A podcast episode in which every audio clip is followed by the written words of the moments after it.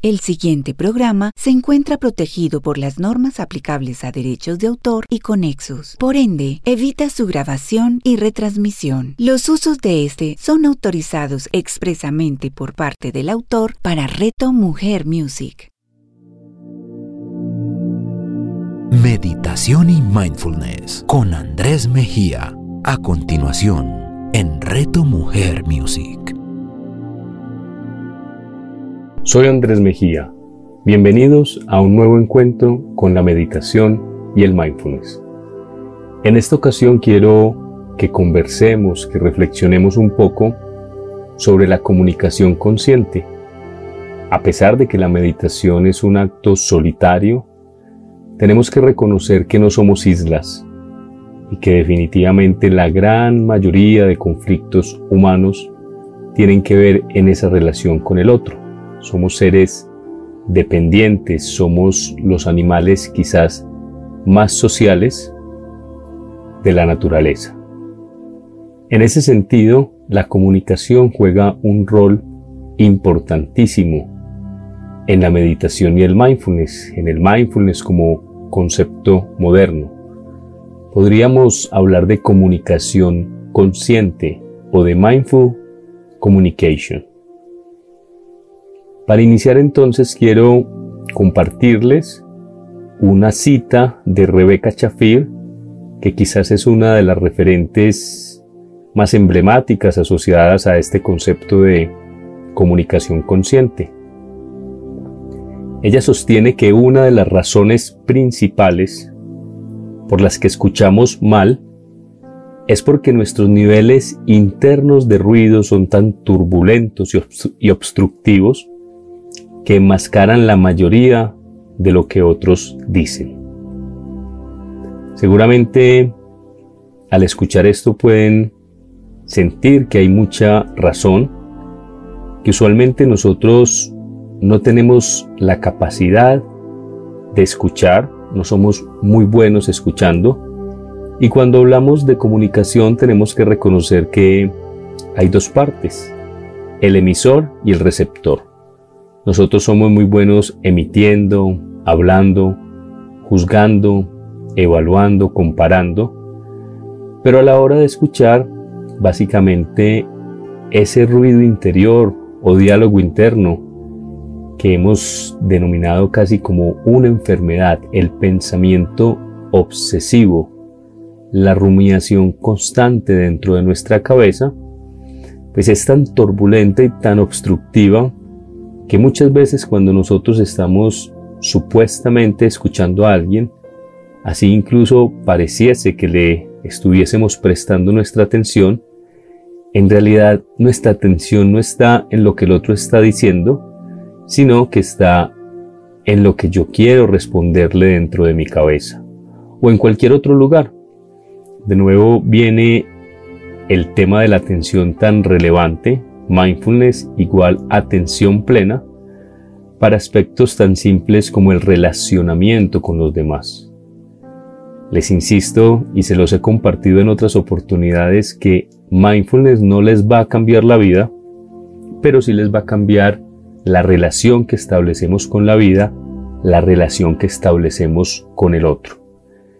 Entonces podríamos decir que el puente de la comunicación está roto en realidad cuando hablamos con otras personas, no hay una conversación, no hay una danza, sino que muchas veces son simple y llanamente dos monólogos, porque no tenemos esta capacidad de escucha. En ese sentido, cuando empezamos a desarrollar la escucha consciente, entonces esta escucha tiene unas características y vienen precisamente de esa práctica asidua que estamos haciendo de la meditación. Pareciera como extraño que una práctica solitaria nos pudiese empoderar para el relacionamiento con otros. Y en realidad nos empodera porque la primera característica de una persona que escucha conscientemente, y si me están escuchando atentamente en este instante, quiero que se pregunten qué tan buenos son escuchando. A veces los terapeutas o personas que tienen roles que exigen esta característica, pues parte de su profesión lo han venido haciendo y han podido desarrollar esta cualidad, pero incluso me he encontrado que personas que deberían precisamente por sus profesiones y sus roles aún les cuesta mucho, producto de que ese músculo de la atención no está fortalecido. Entonces, la primera característica de una persona que escucha conscientemente es que son capaces de sostener la atención en el tiempo. Aquí viene la invitación, cada vez que nos encontramos en este espacio, todos ustedes que me están escuchando, consideren el escucharme como una práctica informal. Me atrevería a decir, o al menos para mí, que esta es mi práctica informal favorita, porque uno usualmente está compartiendo mucho con otras personas y siempre muy a la mano se tiene la oportunidad de practicar al escuchar a alguien más. Y van a ver que eso tiene pues sus réditos, eso tiene su recompensa, entonces lo primero es que me entreno al prestarle atención a la persona tratando de sostener todo el tiempo la atención en lo que ellos me están diciendo. Pero cuando ya estoy haciendo una práctica solitaria, también me beneficia en términos de lo que es una escucha consciente, porque cuando estoy meditando lo que desarrollo es la capacidad de escucharme a mí mismo de escuchar mis propios pensamientos. Aquí les refuerzo temas que ya hemos venido conversando y que son muy neurálgicos, que son temas que tenemos que tener muy presentes, y es que yo no soy mi mente. Mi mente hace parte de mí, pero hay algo dentro de mí que es la conciencia, la conciencia testigo, que es capaz de escuchar mis propios pensamientos. No es lo mismo pensar que observar mis pensamientos. Entonces una persona que escucha conscientemente tiene la capacidad de escucharse a sí mismo y esto lo puedo hacer tanto en la práctica formal como la informal. Yo podría decirles que también como parte de mi práctica llevo un constante monitoreo de mi diálogo interno, porque eventualmente reconocemos que un porcentaje muy significativo, muy alto, desde las neurociencias se habla del 75, 80%, 85, en esa, variabilidad son pensamientos involuntarios, es mi mente cumpliendo su función. Su función es pensar y esa función se expresa en un diálogo interno, pero nosotros vivimos fundidos con ese diálogo interno. Creemos que todos y cada uno de los pensamientos que surgen en mi cabeza soy yo pensando. Por eso he considerado siempre que este es el primer paso y el paso más grande espiritualmente que cualquier persona puede dar. Pasamos del nivel 1 de conciencia, donde estamos fundidos siempre, en ese nivel se mantienen la gran mayoría de seres humanos, y pasamos a un nivel 2 donde va surgiendo la conciencia testigo o el observador. Y eso es poderoso porque le quitamos el poder que los pensamientos tienen sobre nosotros. Recuerden, los pensamientos son solo pensamientos y tienen una naturaleza que es la impermanencia. Siempre están surgiendo y desapareciendo. Entonces yo me puedo enganchar con mis pensamientos o observarlos y dejarlos que ellos surjan y desaparezcan. Esa es la forma casi que de vibrar alto, que no haya una fusión, porque cuando se da una fusión con el pensamiento, lo hemos conversado también, es muy fácil que ese pensamiento se convierta en una sensación en el cuerpo a la que llamamos emoción. Entonces es súper importante y y una de las recomendaciones de esta conversación de hoy y es ser capaces de escucharnos a nosotros mismos. Pero cuando estamos hablando ya con el otro, esa es la forma en que nos entrenamos, pero la persona que escucha conscientemente es capaz de escuchar, pero también ver la totalidad del mensaje. Y con esto, ¿qué queremos resaltar? Que no existe solo el lenguaje verbal, sino que existe también el lenguaje no verbal. Cuando yo estoy muy atento, como práctica informal, a lo que el otro me está diciendo, pues no es solo lo que me dice con sus palabras, también es lo que me dice con su cuerpo, también a veces el mensaje entre líneas, el tono, la emoción. Entonces eso significa que hay un mensaje más total cuando reúno todos esos elementos que solo cuando escucho lo que me está diciendo. Finalmente, la cuarta característica para una persona que escucha conscientemente es que al hacerlo consiguen que el interlocutor se sienta valorado y respetado. Si sumamos estas cuatro características, estamos hablando entonces de presencia. Yo les he insistido mucho que la presencia es el regalo más grande que le podemos ofrecer a otros, a nosotros mismos, a la vida en su totalidad. Nosotros pocas veces estamos presentes, la gran mayoría del tiempo estamos ausentes, perdidos en nuestros pensamientos y creería yo que esa es la enfermedad. Muchas veces vemos a personas sentadas en una misma mesa pero todos ausentes de ese presente, de ese lugar donde transcurre la vida.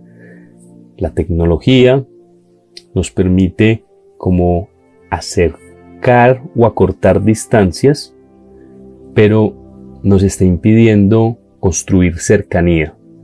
Hemos hablado muchas veces y esto cae como anillo al dedo en esta conversación sobre la comunicación, que la tecnología acerca a los, acerca a los que están lejos, pero aleja a los que están cerca.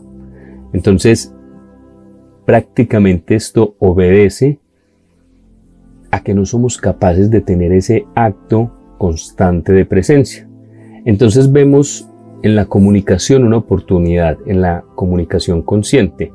Esto incluso lo podríamos relacionar con otro término que se ha venido acuñando, que es el mindfulness interpersonal. O sea, mindfulness la idea es que impacte también la relación con el otro. Mindfulness en el fondo es un estilo de vida, es una forma de relacionarme con la vida, una forma más consciente, más humana, más amorosa, me atrevería a decir, reconociendo que esa es nuestra esencia. Entonces, por el momento, esto es lo que podríamos inicialmente decir de ese rol entre el emisor y el receptor. Cuando somos receptores tenemos una tarea gigantesca aún por hacer. Podríamos incluso afirmar, lo afirma Rebeca Chafir, que esta escucha atenta tiene el poder de cambiar la dirección de nuestras vidas y de quienes entran en contacto con nosotros. Así de grande es el poder de la escucha atenta. Y en términos de salud, esta escucha es una actividad muy, muy saludable. Muchos de los estudios que se han hecho demuestran que cuando escuchamos atentamente, conscientemente, el ritmo cardíaco y el consumo de oxígeno se reduce, la presión también decrece. Entonces podríamos considerarlo como algo que debemos implementar en nuestras vidas por bienestar, por salud, por paz, por tranquilidad y por ir desarrollando todos estos niveles de conciencia a, lo a los que estamos aspirando, por supuesto. Les quiero regalar también un truquito que puede ser útil, porque muchas de las personas que me puedan estar escuchando podrían pensar, bueno, y si yo decido escuchar conscientemente una escucha atenta con alguien, entonces debo quedarme callado y quizás pueda ser algo extraño porque pues en una conversación estamos hablando de interacción. Pero para no romper la interacción y seguir en esa línea de escucha consciente, hay algo que se llama el parafraseo. Y es una técnica que se las voy a explicar en un minuto, pero que quizás pueda tomarnos la vida entera desarrollarla, pero es una técnica muy muy valiosa. ¿En qué consiste el parafraseo? Cada vez que yo estoy entonces consciente de que voy a hacer de escuchar al otro mi práctica informal, para no quedarme callado, lo que puedo hacer es todo lo que él me diga, yo se lo voy a devolver en mis propias palabras. No en sus palabras, sino en las mías, pero tratando de ser muy fiel a lo que me está diciendo. Cuando hago esto, es muy interesante porque también puede pasar algo muy mágico.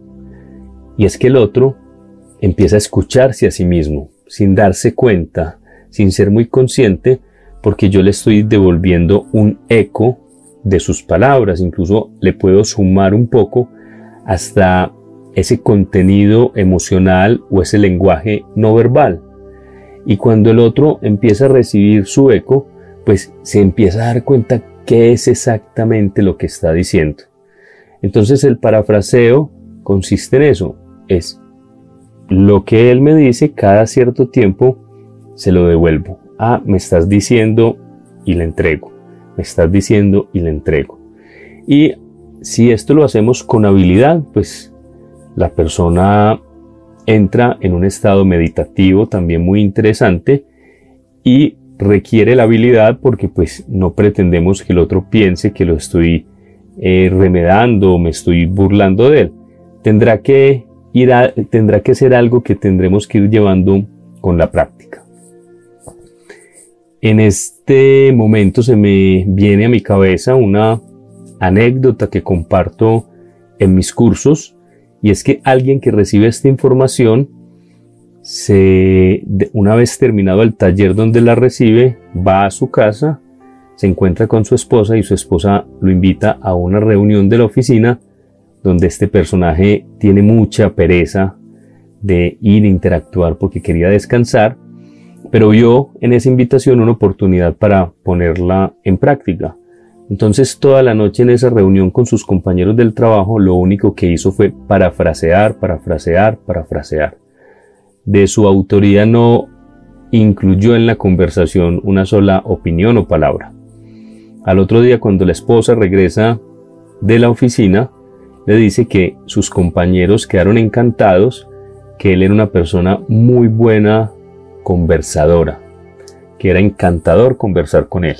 Y ahí vemos algo muy particular y es la necesidad gigantesca que tienen las personas de ser escuchadas. Y no encuentran personas donde puedan entregar sin recibir algo a cambio, a veces un juicio, a veces un consejo. Lo ideal sería no devolver nada, absolutamente nada, sino simple y llanamente entregarnos en esta escucha atenta y amorosa. Pero como no somos solamente receptores, sino que también somos emisores y es una combinación, entonces yo quiero iniciar una conversación hoy que nos va a tomar quizás varios capítulos, pero que es fascinante. Hay un personaje que se llama Marshall Rosenberg en realidad, pues él murió en el 2015, un psicólogo estadounidense, el precursor de un concepto que me encanta y que me gusta mucho, que se llama la comunicación no violenta o comunicación compasiva. Como ya vimos en algunos capítulos anteriores, abordamos el tema de la compasión, reconociendo que la compasión no es pesar o lástima, sino ese deseo genuino de liberar a otros del sufrimiento y este tema de la compasión la podríamos llevar a la comunicación, por eso se conoce como comunicación no violenta o como comunicación compasiva. Y se podría considerar este conocimiento y esta sabiduría como una técnica de resolución de conflictos. A través de la comunicación no violenta se crearon colegios, se crearon diferentes escuelas, se, impactaron comunidades, empresas, y él participó de, muchas, de muchos conflictos donde jugaba un rol importantísimo en esa, en esa búsqueda de reconciliación y en esa búsqueda de relacionarnos desde otro lugar. Podríamos definir la comunicación no violenta como un enfoque de la comunicación, volvemos al hablar y al escuchar, que nos lleva a dar desde el corazón, a conectarnos con nosotros mismos y con otras personas de una manera que permita que aflora nuestra compasión natural. Aquí quiero también hacer un énfasis y es que la compasión es natural en el ser humano. Nosotros evolutivamente podríamos afirmar que somos seres compasivos porque sobrevivimos a través de la colaboración y no solo a través de la competición. Por supuesto, competimos entre especies, pero dentro de nuestra misma especie, nuestra supervivencia viene más de esa capacidad de ayudarnos unos a otros. Eso en el mundo actual, en el capitalismo consciente, en la filosofía que actualmente está permeando todas las esferas del planeta, pues y que precisamente nos tiene en esta crisis y al borde de la autodestrucción, se ha olvidado esa solidaridad y esa compasión. Lo que el mundo más necesita ahora son seres compasivos. Y si logramos llevar este tema de la compasión a la comunicación, pues podemos salir de ese de esa comunicación violenta que, constante que constantemente tenemos y no somos muy conscientes de ello. Así que por esta razón, pues yo encuentro este tema fascinante, lo comparto dentro de mis cursos y a pesar de que es un tema retador, porque tenemos una inercia gigantesca de miles de años o de muchos años, los propios, eh, hablando de una manera en particular, es ahí donde yo usualmente le pregunto a las personas que cómo son sus niveles de tolerancia a la frustración. Porque cuando comparto esta información, pues la gente a veces dice, yo a qué horas voy a cambiar, pues esta inercia de venir hablando de esta forma violenta, de esta forma violenta, pero un primer paso interesante es que ni siquiera éramos conscientes de que nuestra forma de hablar es violenta y tiene que ver mucho con este elemento del mindfulness de los juicios, de los juicios especialmente moralistas. Pero una vez que llevamos conciencia y que podamos entender el fondo de todo esto que quiero compartirles, pues posiblemente vamos a ir avanzando poco a poco a ser más impecables con la palabra. Ahí también hay unas conexiones, me gusta mucho las coincidencias, tengo como una capacidad de conectar muchos conocimientos varios que en su esencia terminan siendo los mismos. Hay una expresión cuando usualmente hablamos de que es el mismo marrano con distinto lazo, que es simpática y que efectivamente cuando nos vamos cada vez sumergiendo más en este mundo de la conciencia y la espiritualidad, vemos que la gente habla en diferentes idiomas y con diferentes ejemplos y coinciden finalmente como cuando dicen todos los caminos conducen a Roma todos estos caminos, todos estos caminos aspiramos que nos conduzcan a esos niveles más elevados de conciencia y a ver que el otro soy yo, que la divinidad habita en todos nosotros. Entonces, considerando a la comunicación no violenta como ese enfoque que nos lleva a dar desde el corazón, pues estamos hablando ahí de compasión, de esa búsqueda de que la compasión, que la tenemos bloqueada, la tenemos muy bloqueada por el miedo, pero también la bloqueamos mucho desde la manera en que nos comunicamos. Entonces, para ir sumergiéndonos en este mundo tan maravilloso de la comunicación no violenta, yo quiero compartirles inicialmente dos frases que las tengo muy presentes y que incluso las invito a copiarlas y a no olvidarlas. La primera que me, que me encanta es la siguiente, porque cuando hablamos de comunicación no violenta y de resolución de conflictos, pues partimos de que usualmente en la comunicación pues puede fluir o puede generarse ciertas discusiones. Entonces una comprensión importante es la siguiente. En toda discusión hay dos puntos de vista, el nuestro y el equivocado. Y es graciosa y a veces genera risa esta frase que les estoy compartiendo, puesto que en realidad creemos tener siempre la razón. La razón es lo más equitativamente repartido en el mundo. Todos creen tenerla suficiente. Entonces los famosos dos puntos de vista es ese pararnos muy desde el ego. Aquí les doy pistas para reconocer cuando nos estamos parando desde el ego.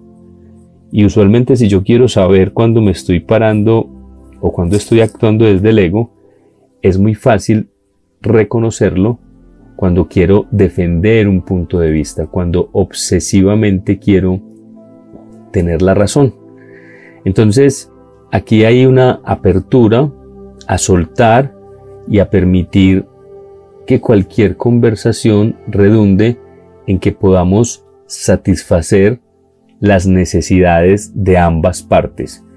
Cuando hablamos de comunicación no violenta, estamos hablando de un negocio gana y gana que ambas partes se vean favorecidas, pero muchas veces nuestra actitud, sobre todo cuando queremos dominar y cuando queremos tener la razón y cuando queremos ganar, es satisfacer mis necesidades a costillas de las necesidades del otro.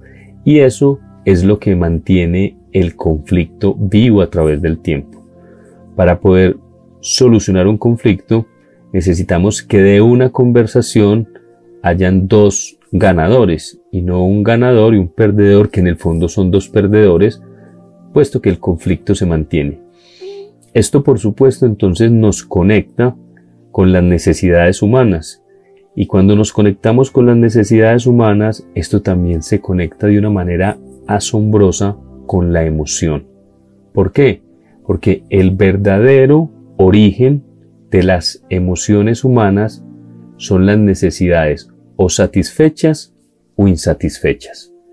En ese sentido, cuando nuestras necesidades están satisfechas, entonces nos sentimos agradecidos, alegres, aliviados, asombrados, conmovidos, deseosos, energéticos, estimulados, optimistas, y la lista podría continuar. Cada vez que nuestras necesidades están satisfechas, nos sentimos de una manera muy positiva. Pero cada vez que nuestras necesidades no están satisfechas, entonces nos sentimos abrumados, avergonzados, confundidos, enojados, frustrados, incómodos, inútiles, irritados, tristes, solos. Pero creemos que quien tiene la culpa es el otro, que el otro es el que debería satisfacer nuestra necesidad.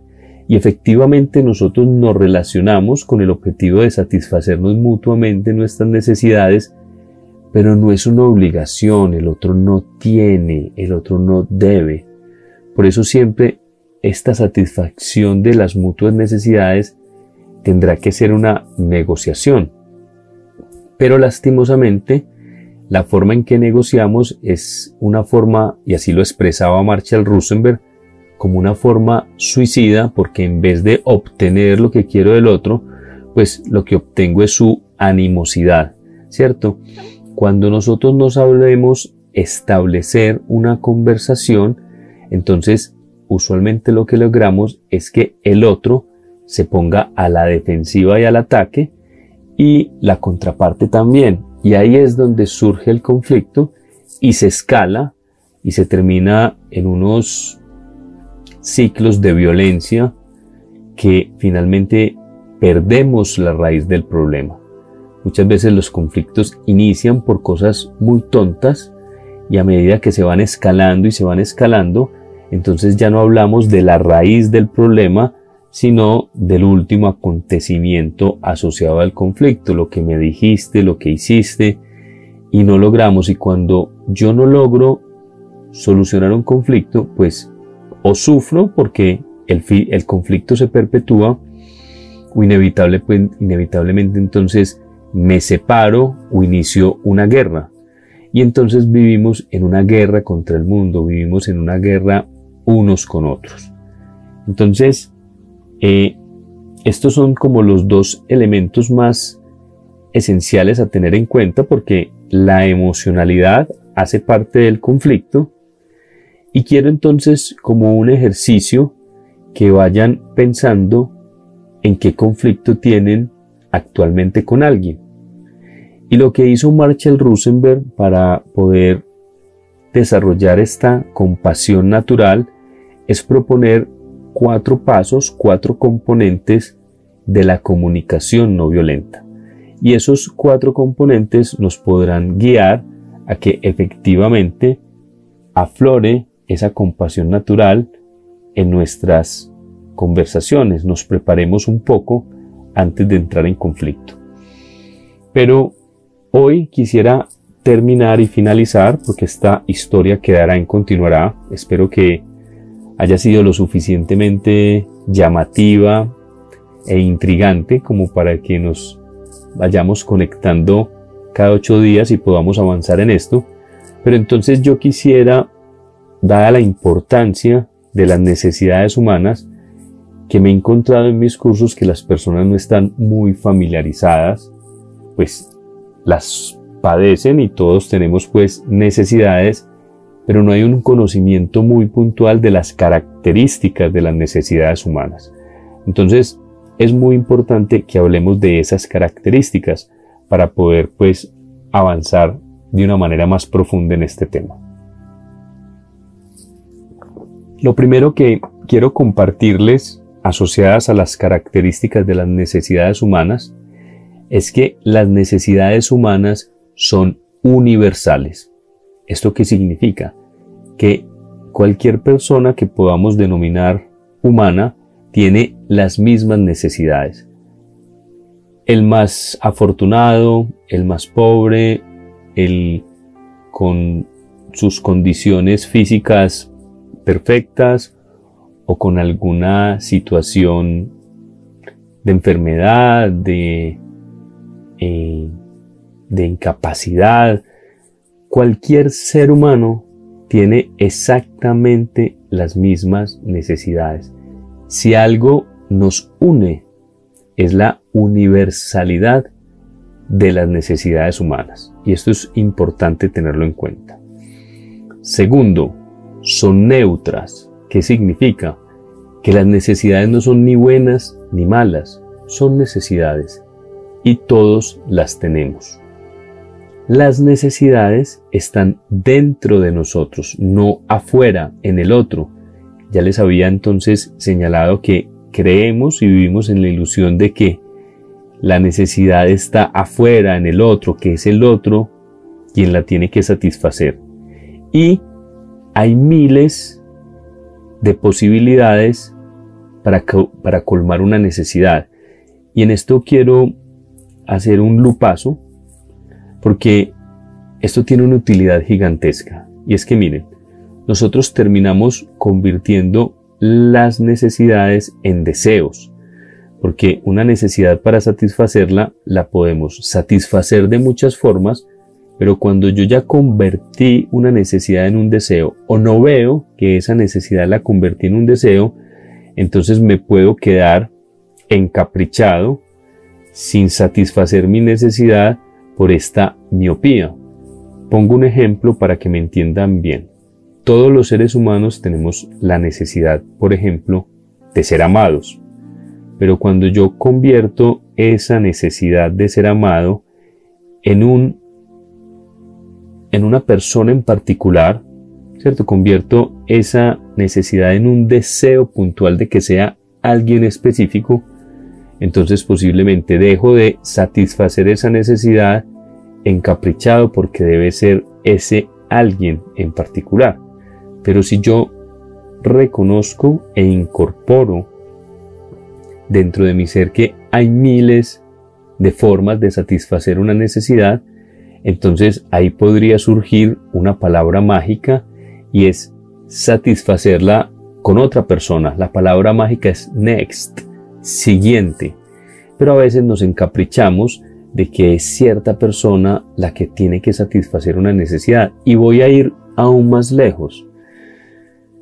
Esa necesidad la puedo satisfacer a través del otro, pero también la puedo satisfacer desde una fuente mucho más segura que sería el amor propio, que sería esta capacidad valorativa de amarnos inicialmente, porque va a ser imprescindible. Imprescindible en qué medida, en que si hay un vacío o una carencia en mí afectiva y yo siempre la estoy llenando con otros, pues entonces cuando el otro me ama, yo estoy pleno, pero cuando el otro deja de amarme y eventualmente no tenemos control sobre ese otro, entonces volvemos a quedar vacíos.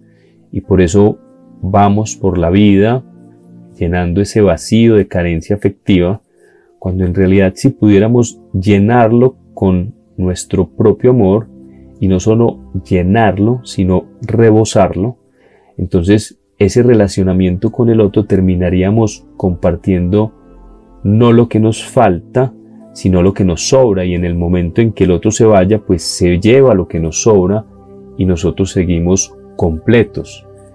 Por eso es tan importante poner la atención y el foco en esas varias necesidades que tenemos, en esa posibilidad de solucionarla a través de nosotros mismos. Pero es claro, no somos islas y en la inercia y en la costumbre, pues nos satisfacemos mutuamente las necesidades. De hecho, cuando llegamos a este planeta, estamos tan indefensos, pues que son nuestros padres y nuestros cuidadores primarios, quienes satisfacen, muchas veces lo hacen, muchas veces no, ahí viene todo este tema pues de las carencias que tenemos en la niñez, a veces afectivas, a veces de seguridad, de confianza, en fin. Ahí podríamos hablar de las necesidades de Maslow, que él las categorizó en una pirámide, la famosa pirámide de, pirámide de Maslow, en donde entonces yo los voy a ir como llevando a explorar un poco este autoconocimiento que nace desde nuestras entrañas. Cuando logramos entender que todas nuestras emociones están relacionadas con una necesidad, pues reconocer esas necesidades nos va a permitir negociar más claramente con los otros, con los que nos satisfacemos mutuamente las necesidades para resolver así nuestros conflictos. Pero entonces ese último punto es un punto muy, muy importante de recordar. Hay miles de formas de satisfacer nuestras necesidades. Quisiera entonces finalizar este programa de hoy haciéndonos la pregunta de cuáles son nuestras necesidades insatisfechas y que muy seguramente detrás de esas necesidades insatisfechas hay una serie de emociones negativas y cómo identificando esas necesidades insatisfechas quizás tengamos una herramienta para poder entonces negociar y resolver esos conflictos que muy seguramente provienen de esa interacción con los demás. Entonces vamos a dejar en este punto esta conversación. Los invito a que se animen a acompañarme dentro de ocho días para que podamos avanzar en este fascinante mundo de la comunicación no violenta, de la comunicación compasiva, de mindful communication, de la escucha atenta, para que podamos entonces ir solucionando conflictos de nuestra vida y mejorando en nuestras relaciones humanas. Soy Andrés Mejía, me encantó haberlos acompañado en este espacio y los espero dentro de ocho días para que sigamos conversando de mindfulness y meditación. Vamos a continuar entonces con la pequeña práctica meditativa que hace parte de este programa para que se regalen un espacio formal de meditación. Los espero.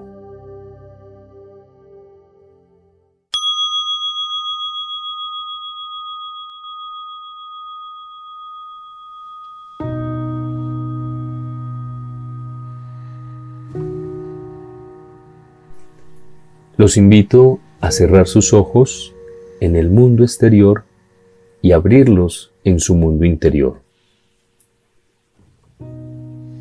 En esta oportunidad quiero que reconozcamos que como a veces es difícil tener momentos espontáneos del modo ser o ese estado de mindfulness que estamos buscando a través de la práctica, entonces quiero que durante su día a día vayan tratando de hacer actividades en modo ser. ¿En qué consistiría hacer una actividad en modo ser? Cuando miren un cuadro de un autor que les guste, entonces pueden tratar de observarlo en ambos modos. ¿Cómo sería la diferencia entre uno y otro y qué bienestar nos produce? Si lo vemos inicialmente en el modo hacer, muy seguramente nuestra mente va a ser parte de la experiencia, esa parte intelectual y nos vamos a preguntar quién pintó el cuadro, cómo habrá sido su historia, su biografía, qué otros cuadros más existen de este autor, a qué estilo pictórico pertenece, cuál ha sido su evolución artística. Podrían visualizarse, quizás si han tenido la oportunidad de ir a un museo, de recorrer sus corredores, y usualmente podemos estar allí en ese modo hacer intelectual, pero también podríamos darnos la oportunidad, y esto lo podríamos hacer viendo un cuadro, o quizás viendo una película, estando en un bosque. Quiero como que vean un poco las diferencias entre un modo y el otro. Entonces cuando ya decidimos ver este cuadro en modo ser, entonces lo que intentamos es sentir los colores y las formas, las luces, el volumen, qué es lo que esa pintura genera en nosotros, qué impresión nos deja, como si quisiésemos ser uno con la pintura. Podemos cerrar los ojos, podemos desenfocarlos, movernos libremente desde los otros ángulos. Queremos estar más en el presente, quitarnos la conceptualización. Queremos es sumergirnos, profundizar en la experiencia viva y directa de ese cuadro. Y quiero entonces que se pregunten cuál de estas dos formas de observarlo es más placentera, cuál es menos estresante, y que entendamos que eso mismo ocurre en nuestra vida. Mindfulness pretende que podamos entrar a voluntad del modo hacer al modo ser, porque vivimos el 99.9% del tiempo en modo hacer y necesitamos ir creando espacios de conciencia, de gozo, de disfrute. Y esto lo podemos hacer con un cuadro, pero también lo podríamos hacer con una canción, eh, somos nosotros quienes le ponemos el carácter sagrado o profano a lo que hacemos. Hagamos ese uso de nuestra libertad para que entonces empecemos a relacionarnos con la vida desde otro lugar. Vamos entonces a considerar esto como una meditación formal para llevar esta explicación a la informalidad y entonces los dejo en los próximos minutos con esta inquietud para que hagan su práctica con ojos abiertos.